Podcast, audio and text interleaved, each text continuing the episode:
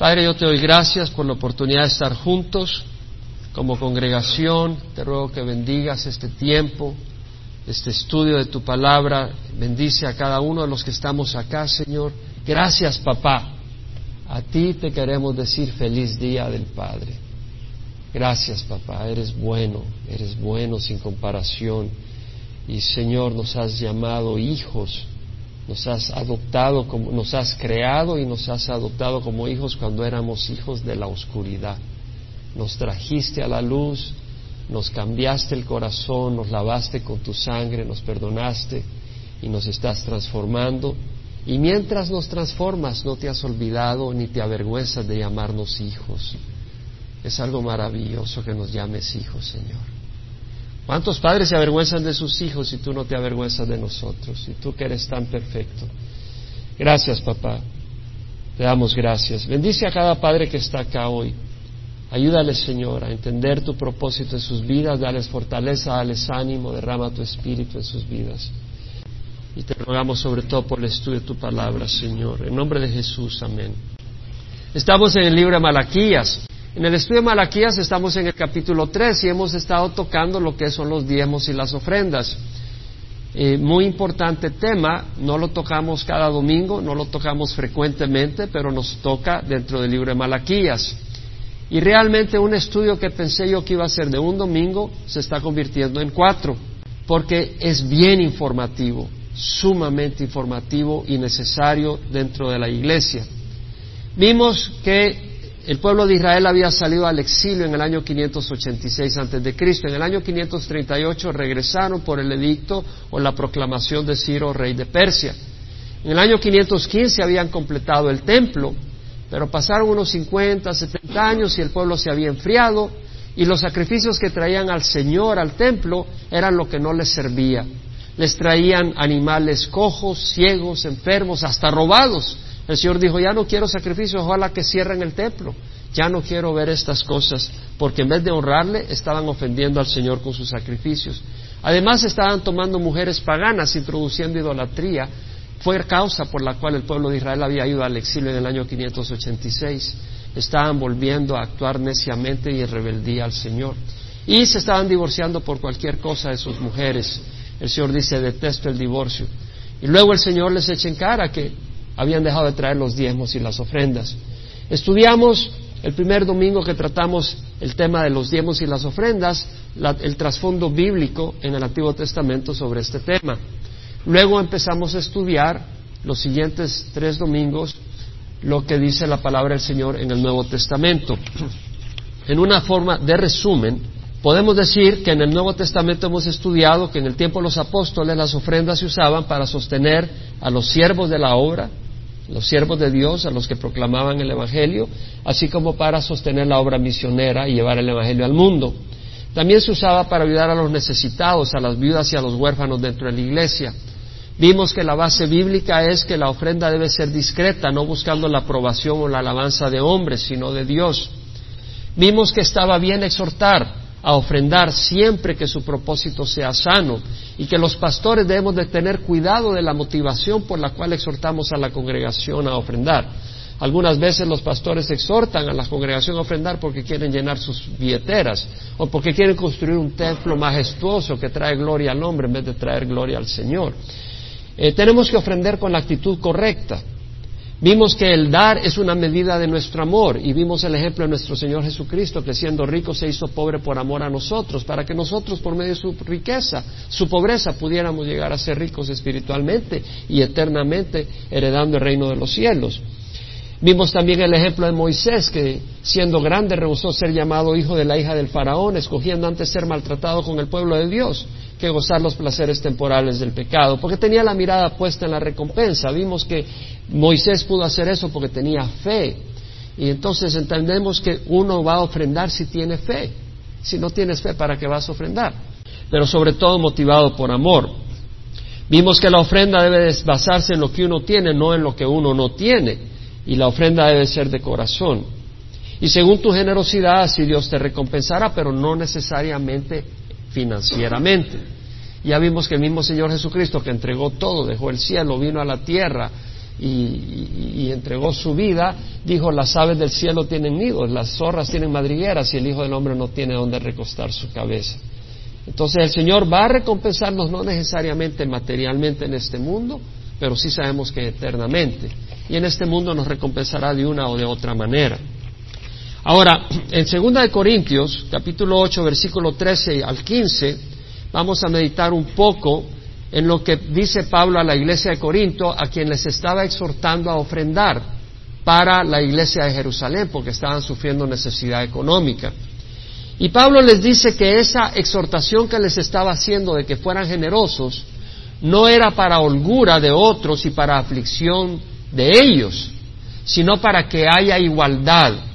En el momento actual vuestra abundancia suple la necesidad de ellos para que también la abundancia de ellos supla vuestra necesidad, de modo que haya igualdad. Como está escrito, el que recogió mucho no tuvo demasiado, y el que recogió poco no tuvo escasez. Hermanos, son lindas oportunidades para aprender. ¿Quién puede decir amén?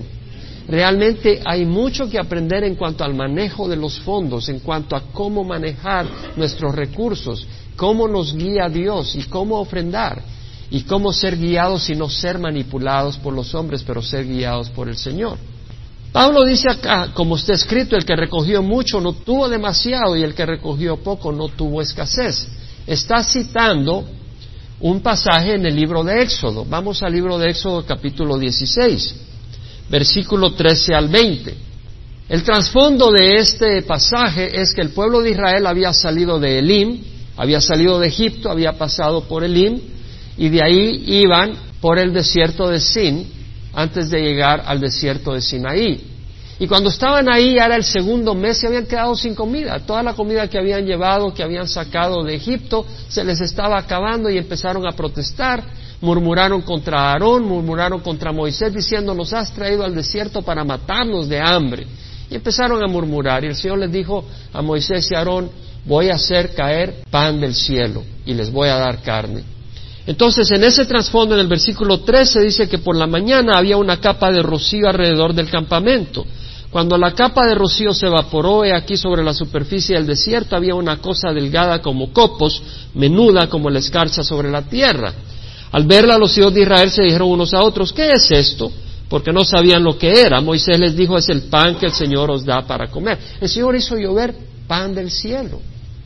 Hermanos, el Señor va a hacer llover para tu necesidad si eres pueblo de Él, si eres parte del pueblo de Dios. El Señor hizo llover maná del cielo. Y el Señor no te ama menos a ti que al pueblo de Israel, hermano, si tú le perteneces. Esto es lo que el Señor ha mandado. Cada uno recoja de Él lo que vaya a comer. Recoja lo que vaya a comer. Tomaréis un gomer por cabeza. Un gomer es 2.2 litros. Conforme al número de personas que cada uno de vosotros tiene en su tienda. Es decir, recoja dependiendo de cuánta familia tienes.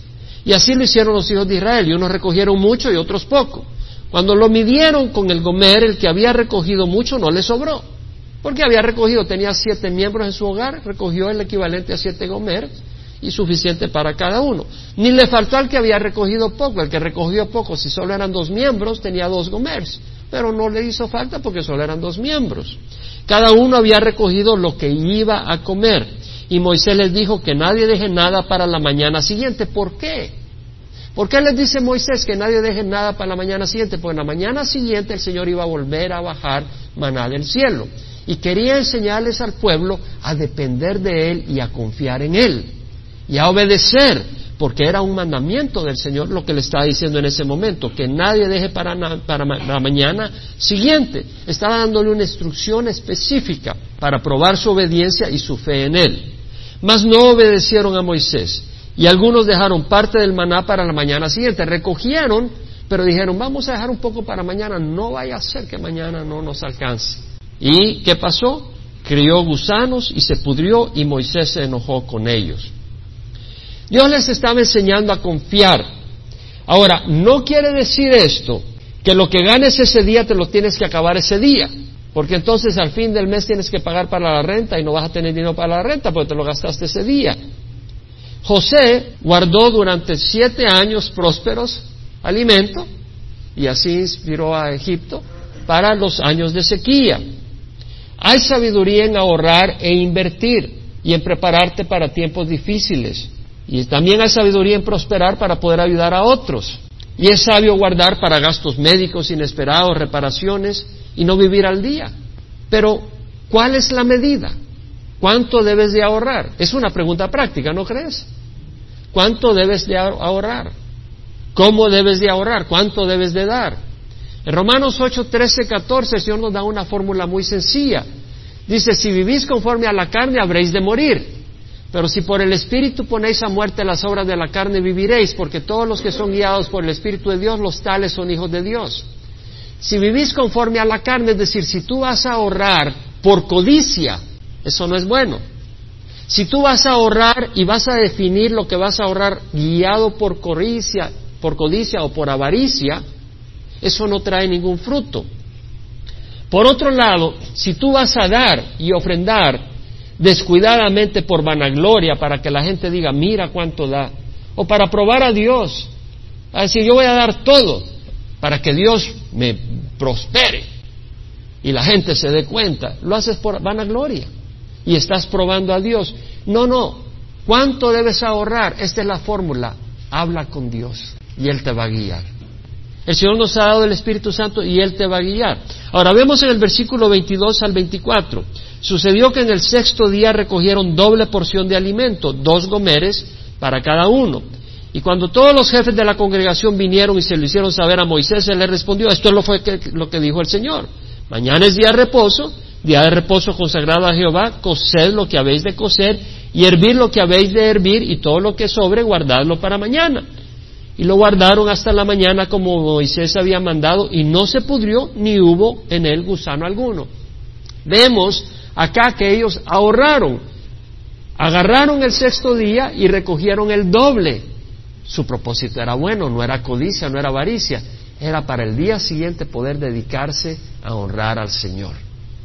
Entonces el Señor lo honró. Entonces si tú vienes y dices, ¿sabes qué? Voy a trabajar bien duro y voy a hacer un dinerito, porque quiero tomarme una vacación con mi familia y gozarla y poder compartir el amor del Señor, eso es bueno. O voy a ahorrar un poco de dinero y quiero tirarme un mes visitando aquí o allá y compartir el Evangelio. Gloria al Señor. El propósito es bueno. Y vemos acá que ellos estaban recogiendo el doble, ¿para qué? Para poder dedicar el día de reposo al Señor y poder honrar al Señor. El propósito es bueno. Ahora, mira lo que pasa en el versículo 27. Sucedió que en el séptimo día algunos del pueblo salieron a recoger, pero no encontraron nada. El Señor le dijo a Moisés, ¿hasta cuánto os negaréis a guardar mis mandamientos y mis leyes? Entonces vemos de que el pueblo, algunos, decidieron no confiar y decidieron por codicia obtener. Y eso pasa también a algunas personas que dicen, bueno, vamos a trabajar siete días a la semana. Y no es porque no tengan la opción, sino porque simple y sencillamente no están confiando en el Señor y están queriendo depender de sus finanzas. Y como resultado no tienen tiempo para el Señor y trabajan y trabajan y trabajan y no les abunda. Y no les abunda porque no le están poniendo al Señor como el centro ni la prioridad que Él merece. Acá vemos, ellos fueron a recoger el séptimo día y no encontraron nada. Ahora, en 2 Corintios 8, que es el texto con el que estábamos empezando el servicio, vemos que Pablo dice, versículo 13, que él está exhortando a que den, pero dice, no es para la holgura de otros y para la aflicción vuestra, sino para que haya igualdad. En otras palabras, si hay una, la congregación va a prosperar de acuerdo a los miembros de la congregación, amén. Si los miembros prosperan económicamente, la congregación debe de tener fondos. Y esos fondos deben de usarse para ayudar a otras congregaciones también que están pasando necesidad. Eso es lo que dice. El propósito no es para que unos estén bien desahogados apretando a otros. En otras palabras, Pablo está diciendo, el propósito de mi exhortación no es para que ustedes estén bien apretados, les saque el dinero a ustedes y los de Jerusalén la pasen bien suave siéndose a tomar vacación a Hawái. Ese no es el propósito. Desgraciadamente, como que algunos teleevangelistas no han leído este pasaje, porque pasan llorando por fondos, lamentablemente, y se compran casas de millones de dólares. Entonces ellos están saqueando a la gente humilde para ellos vivir cómodamente. Pero Pablo dice claramente, la idea no es apretar a unos para que otros la pasen muy suaves. Ese no es el propósito. Si alguien cosecha abundantemente, porque alguien puede cosechar abundantemente, la idea no es para acapararlo, sino para ser generoso con Dios. En 1 Juan 3:16 dice la palabra, en esto conocemos el amor, que Él dio su vida por nosotros, Él puso su vida por nosotros, así nosotros tenemos que poner nuestra vida por los hermanos. Entonces vemos que el Señor nos exhorta y esa exhortación a vivir para otros a través de Juan, esa exhortación incluye las finanzas. Tenemos que tener un conocimiento, tenemos que pensar cuando ponemos estas palabras en práctica. No quiere decir que si ganas abundantemente, inmediatamente a deshacerte el dinero y se lo das a ministros que se están enriqueciendo de tu dinero. O se la des a ministerios que malgastan fondos. Hay ministerios que malgastan fondos. Hablaba con una persona que me estaba compartiendo que estaba dando una donación a cierto lugar, pero no le daban recibo y le preocupaba. Y cuando le mandaban el recibo, le mandaban un recibo por la cantidad menor de la que estaba ofrendando. Entonces varias veces hizo la corrección, pero siempre se pasaban equivocando. Y, yo le dije personalmente, le dije, ¿sabes qué? Si esta persona no sabe manejar tus fondos, ¿qué estás haciendo ayudando a ese ministerio? Que, la gente tiene que no malgastar los fondos. Cuida a dónde pones tus fondos. Mucho menos es para alimentar a holgazanes y mantenidos. Hay personas que son muy espirituales, pero quieren vivir sin hacer nada. Eso no es ninguna espiritualidad. El Espíritu de Dios nos hace vivir para otros, no vivir de otros. Si Dios te prospera, no te sientas culpable. No debes de preocuparte como que si tienes una plaga en tu mano. Pero recuerda que si Dios te prospera no es para que vivas en lleno de lujos, fiestas y derroches tus fondos, sino para bendecir a otros. No digas, este dinero es mío, yo voy a hacerme un palacio. Eso no honra a Dios, hermanos. Hay un peligro cuando Dios te prospera. Hay un peligro real. El autor de Proverbios escribió, Proverbios 30, 8 al 9, no me des pobreza ni, ni riqueza, dame a comer mi porción de pan, no sea que me sacie y te niegue y diga quién es Jehová o que sea menesteroso y robe y profane el nombre de mi Dios. O sea, él reconoce, él dice, yo no tengo la habilidad de manejar mucho dinero, dice. Y dice, no me des ni riqueza ni pobreza. Si me das mucha riqueza voy a decir, bueno, ¿y quién es Dios? Me voy a enorgullecer. Y si me das muy poco, voy a estar necesitado y voy a robar. Y al robar voy a ofender tu nombre. Dice, dame solo lo que necesito. Proverbios 4:23 dice, con toda diligencia guarda tu corazón, porque de él brotan los, manantiales de la vida. Cuida tu corazón cuando el Señor te está prosperando. Salmo 62:10 dice, si las riquezas aumentan, no pongáis el corazón en ellas. El Señor puede permitir que las riquezas aumenten.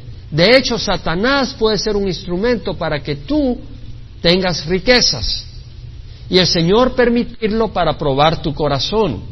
El que confía en sus riquezas caerá, dice Proverbios 11:28, pero los justos prosperarán como la hoja verde. El confiar en las riquezas no honra a Dios, el confiar a Dios honra a Dios.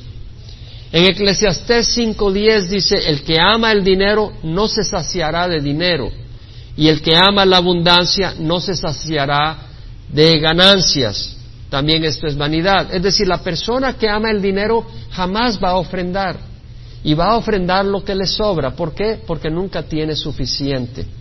Por eso esto tiene que ver con las ofrendas. Si tú pones tu corazón en el dinero, nunca vas a tener suficiente y nunca vas a poder ofrendar.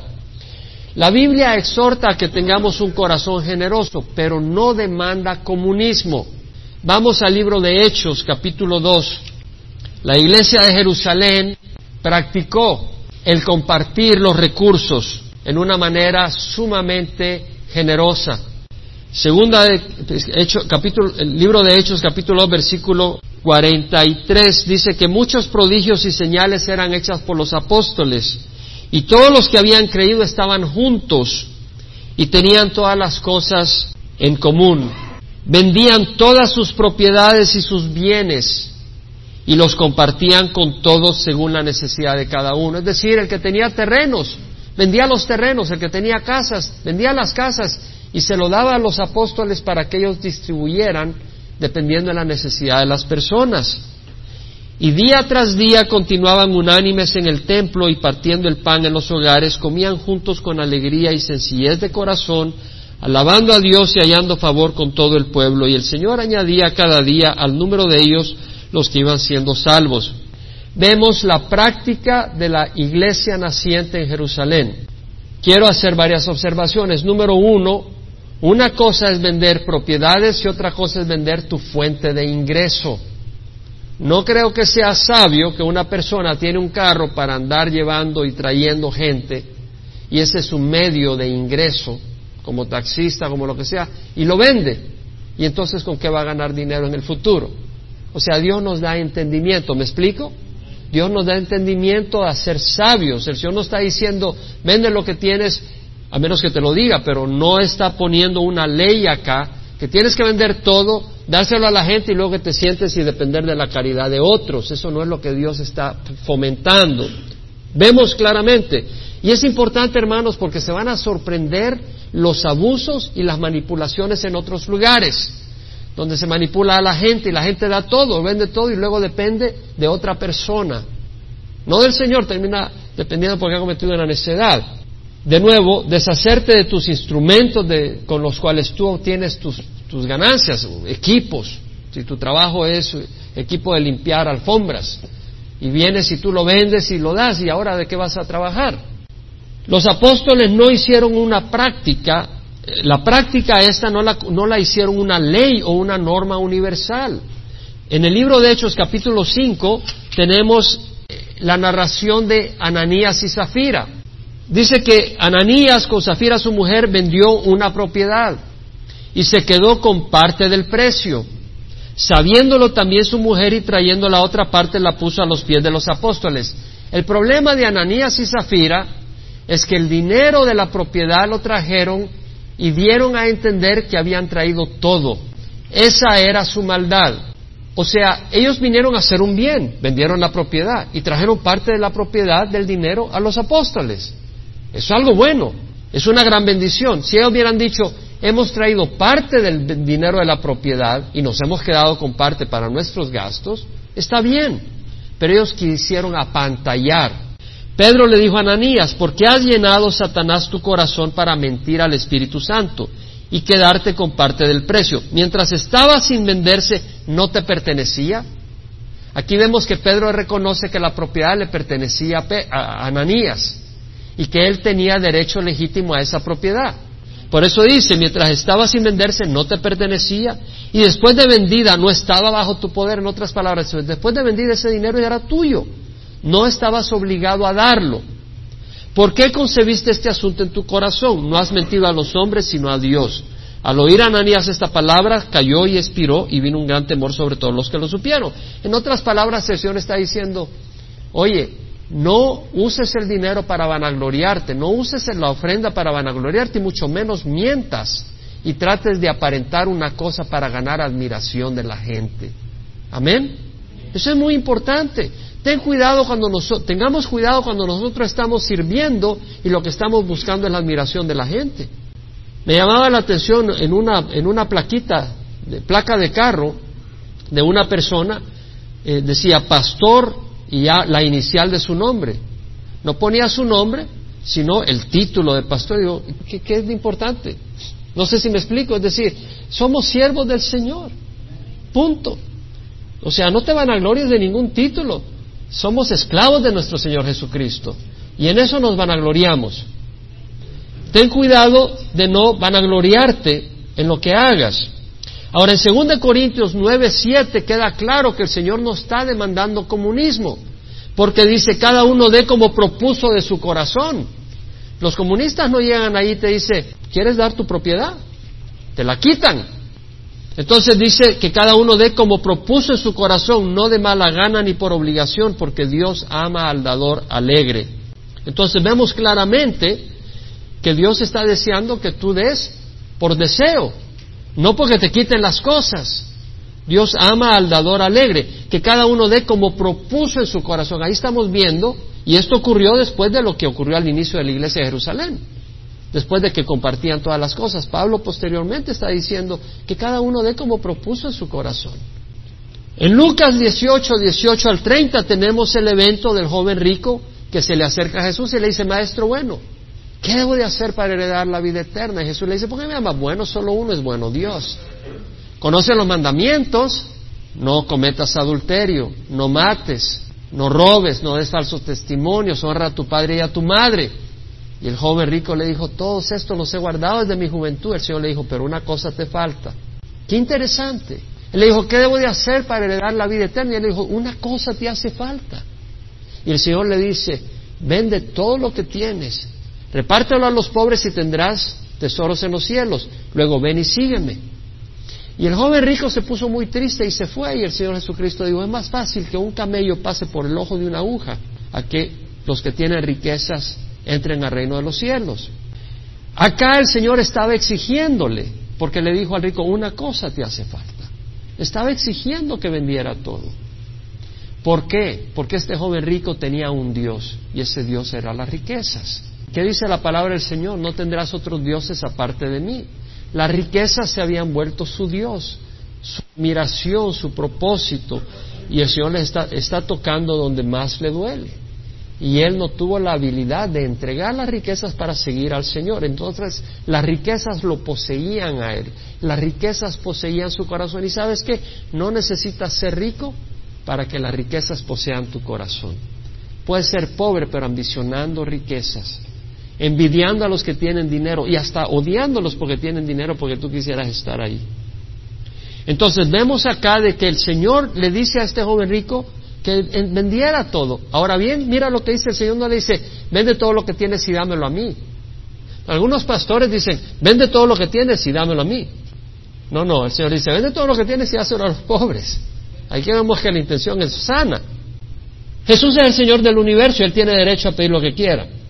En el caso de Saqueo, en el, capítulo, en el libro de Lucas capítulo 19, Saqueo era jefe de los cobradores de impuestos, era un hombre que extorsionaba a la gente. Cobraba impuestos y los cobradores de impuestos podían cobrar más allá de lo que exigía Roma. Y lo que cobraban más allá les quedaba a ellos. Y Saqueo era jefe de ellos, así que tenía una buena comisión este hombre, tenía mucho dinero, había estafado a mucha gente.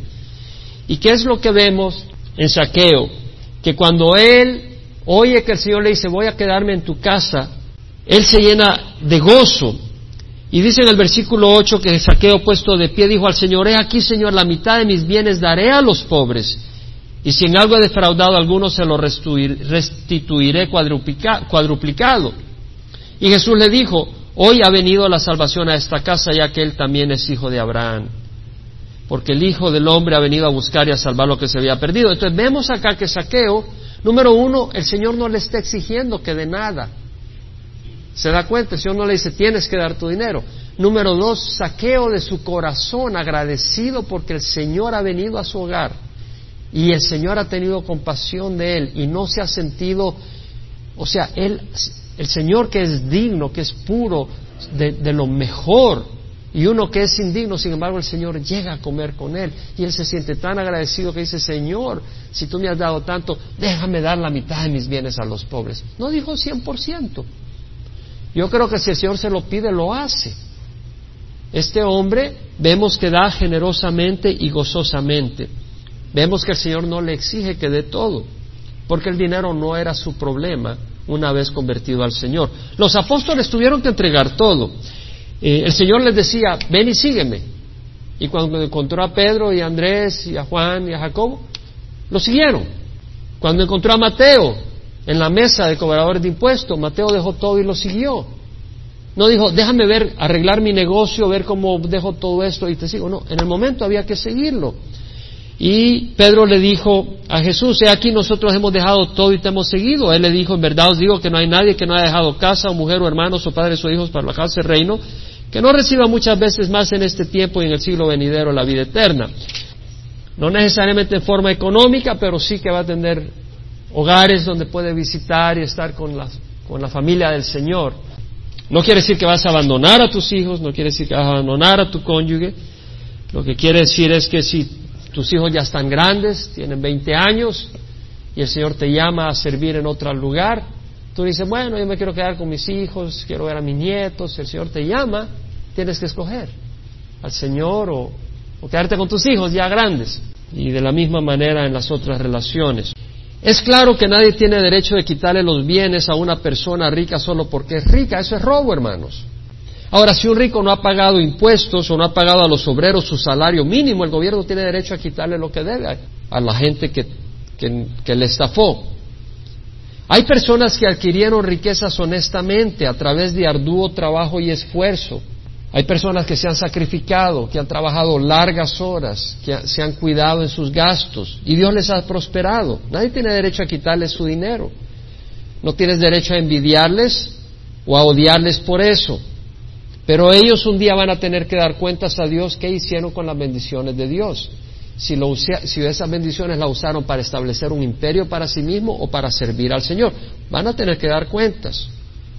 En Lucas capítulo 14, versículo 25 al 27, Lucas narra un pasaje donde grandes multitudes seguían al Señor. Y él volviéndose, las multitudes seguían a Jesús. Pero él se, se voltea y le dice, mira bien, si alguno viene a mí y no aborrece a su padre y a su madre, a su esposa e hijos, a sus hermanos y hermanas y aún hasta su propia vida no puede ser mi discípulo y el que no carga su cruz y me sigue no puede ser mi discípulo. Y en el versículo 33 dice, cualquiera de vosotros que no renuncie a todas sus posesiones no puede ser mi discípulo. ¿Qué está diciendo el Señor? Las multitudes venían detrás del Señor, siguiendo al Señor. El Señor le dice un momento, ustedes me están siguiendo, pero ¿saben lo que yo demando? Yo demando ser el amor más importante de sus vidas. Punto. Si ustedes me siguen y yo no soy el amor más importante de sus vidas, me van a seguir por aquí, por allá, pero cuando sea el reino, no me van a seguir y van a entrar al reino de los cielos. Se van a quedar. Es lo que está diciendo. Cuando dice no aborrece, no quiere decir que odies, sino que en la, en la literatura griega aborrecer quiere decir poner en segundo lugar ante otro. Es como cuando vas a un lugar y te ofrecen un helado, un ice cream, un sorbete, helado. ¿Y de qué sabor quieres? Bueno, de vainilla o chocolate. Tú dices, bueno, de vainilla. Al decir vainilla estás aborreciendo el chocolate, no es que no te guste, sino que lo estás poniendo en segundo lugar.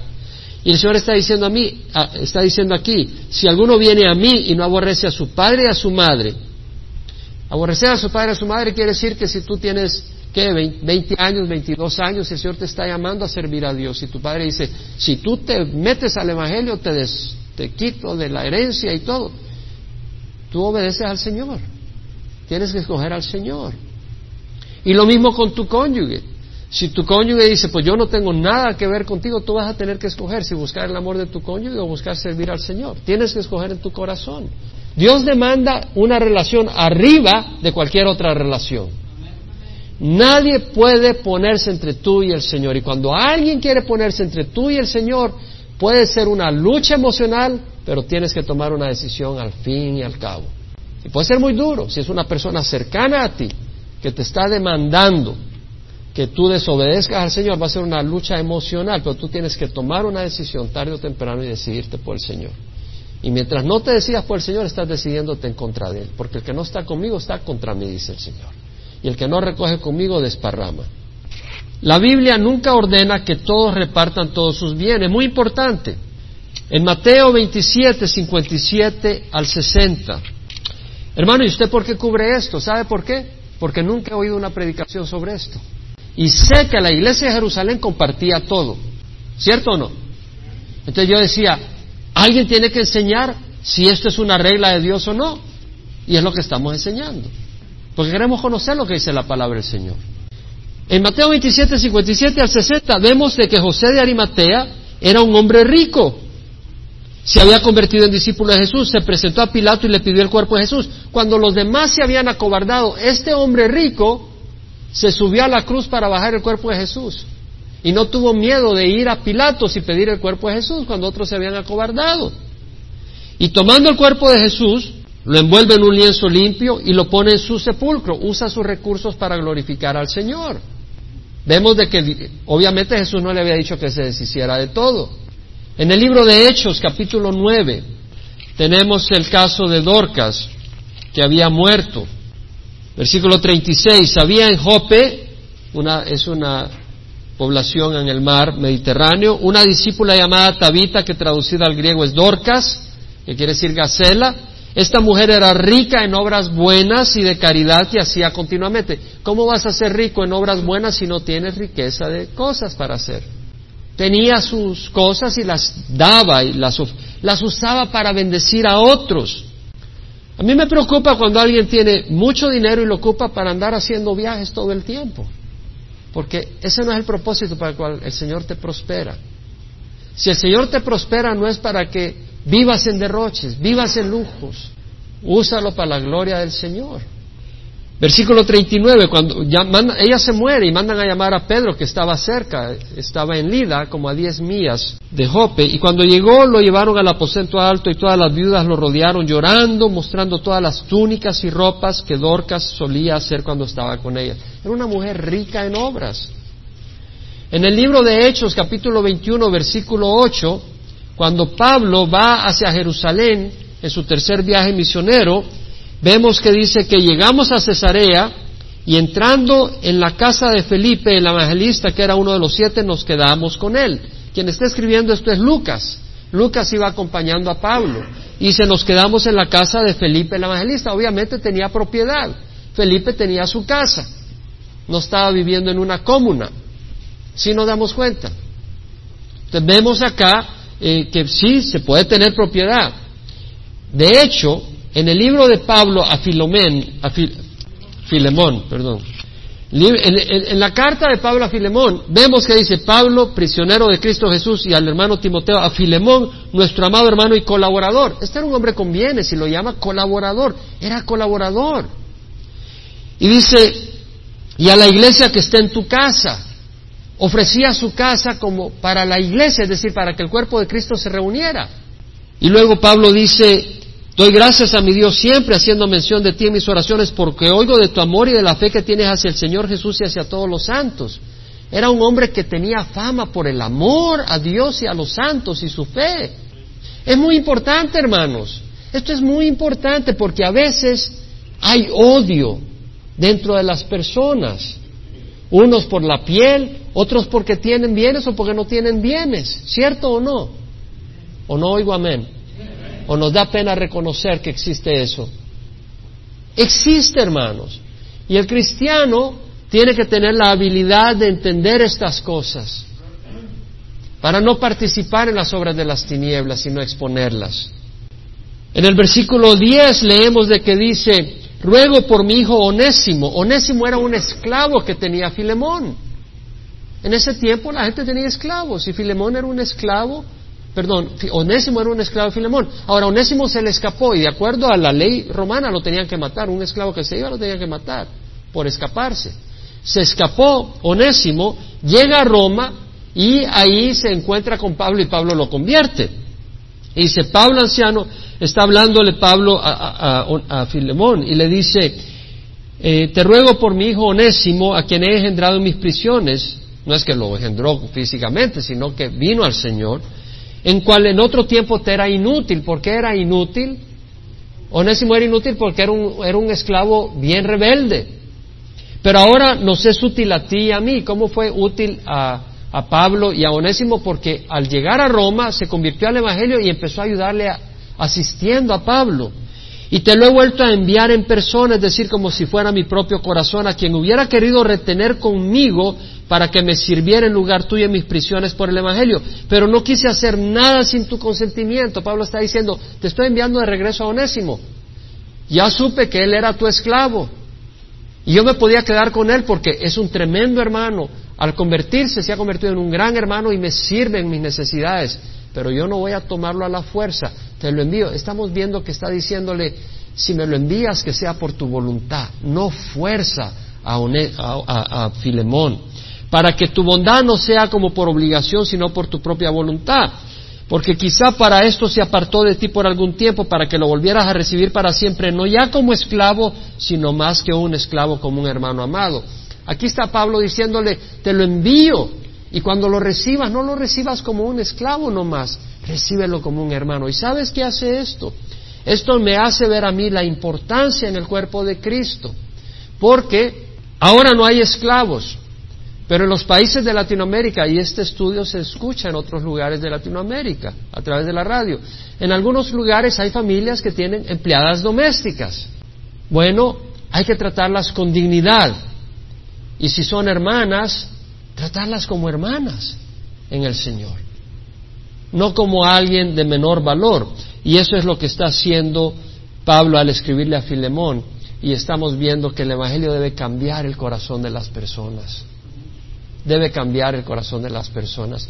Me llamaba la atención una vez en El Salvador, fui invitado a una iglesia y el, eh, he ido a varias iglesias, pero nunca se me olvida un pastor que me decía, ¿sabes qué? Hay iglesias para los cristianos donde se reúnen los ricos y hay iglesias donde se reúne la gente humilde, pero eh, era importante eh, la iglesia de los ricos porque ellos no van a otros lugares. Bueno, yo tengo un problema, porque el Señor no hace separación entre ricos y pobres para el Evangelio. Es un solo cuerpo de Cristo. No está dividido por color de piel, no está dividido por raza, no está dividido por idiomas, ni está dividido por riquezas. Y si una persona no se puede unir con una persona humilde por sus riquezas, entonces tiene el problema en su corazón, porque somos un solo pueblo.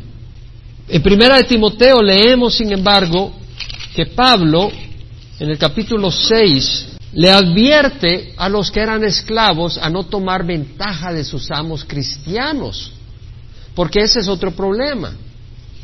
En el capítulo 6 dice, todos los que están bajo yugo como esclavos, y la palabra es dulos, que quiere decir esclavos, o sea, un esclavo le pertenecía a su amo.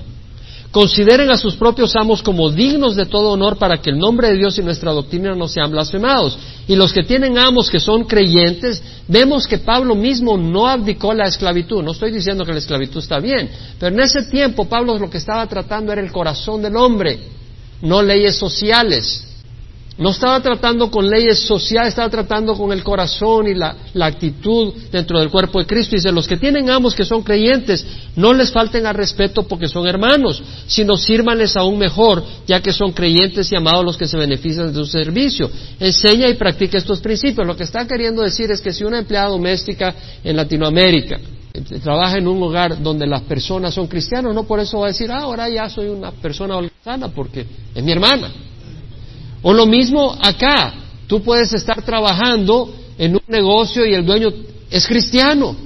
Entonces tú dices, bueno, yo llego a las ocho y media, tienes que entrar a las ocho, pero tú llegas a las ocho y media, ¿por qué? Porque es mi hermano. Pues que tu hermano te despida por aragán y por abusado, porque no mereces trabajar para él. Es decir, si tú eres cristiano, debes de dar un ejemplo. Y si tu hermano es, si tu, eh, tu jefe es cristiano, con mayor razón haz una buena obra. Muy importante. Ahora, el obrero cristiano nunca debe ver el ministerio como una oportunidad para hacer dinero. Hay algunas personas que se meten a pastores porque no pueden hacer dinero de ninguna otra manera. Entonces, no va a ser pastor. Ya, medio leen una media hora la, la, lección del domingo, ya llegan y dicen un par de palabras. Y todo es sobre el diezmo, porque como no pueden hacer dinero de otra manera, a trasquilar a las ovejas. Pero no es así. Jesús dice, yo soy el buen pastor, el buen pastor da su vida por las ovejas, pero el que es un asalariado y no es un pastor, que no es el dueño de las ovejas, ve venir al lobo y huye y abandona a las ovejas. El lobo las arrebata y las dispersa, él huye porque solo trabaja por el pago y no le importan las ovejas. Cuando una persona está en el ministerio por el dinero, esa persona no va a dar su vida por las ovejas. Entonces, un obrero debe de ver el ministerio como una solemne y sagrada responsabilidad y un gran privilegio de servir a Dios, no es un negocio. Por otro lado, es muy importante que las ofrendas se manejen con transparencia y con rectitud. Segunda de Corintios 8.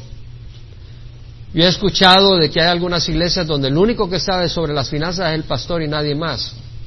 Todas las ofrendas se las llevan al pastor y de ahí nadie más sabe qué pasa. Eso sí no me suena nada bueno. Segunda de Corintios capítulo 8 versículo 18 vemos que Pablo está hablando sobre el manejo de las finanzas. ¿Por qué? Estaban recogiendo dinero para ayudar a la iglesia en Jerusalén, de la iglesia de Corintio. Y mira lo que dice. Bueno, vamos a leer versículo 16 en adelante. Gracias a Dios que pone la misma solicitud por vosotros en el corazón de Tito. Pues Él no solo aceptó nuestro ruego, sino que siendo de por sí muy diligente, hermanos, hace falta hermanos diligentes en el cuerpo de Cristo. En esta congregación necesitamos siervos diligentes. Una de las cosas que más me, me quitan la paciencia a mí es cuando alguien no es diligente en la obra del Señor. Así que si usted me ha visto impaciente alguna vez, discúlpeme. Dios tiene que trabajar conmigo en esa área. Pero si tú no eres diligente, no me vas a ver sonreírte mucho.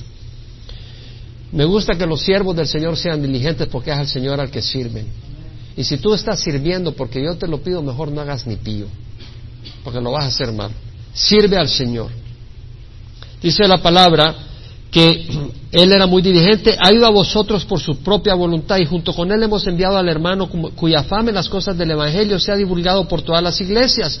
Y no solo esto, sino que también ha sido designado por las iglesias como nuestro compañero de viaje en esta obra de gracia, la cual es administrada por nosotros para la gloria del Señor mismo y para manifestar nuestra buena voluntad, teniendo cuidado de que nadie nos desacredite en esta generosa ofrenda administrada por nosotros. Es decir, Pablo está enviando un contingente para asegurarse que la ofrenda se va a administrar sabia y rectamente y para que nadie lo desacredite, porque no nos preocupamos por lo que es honrado no solo ante los ojos del Señor, sino también ante los ojos de los hombres.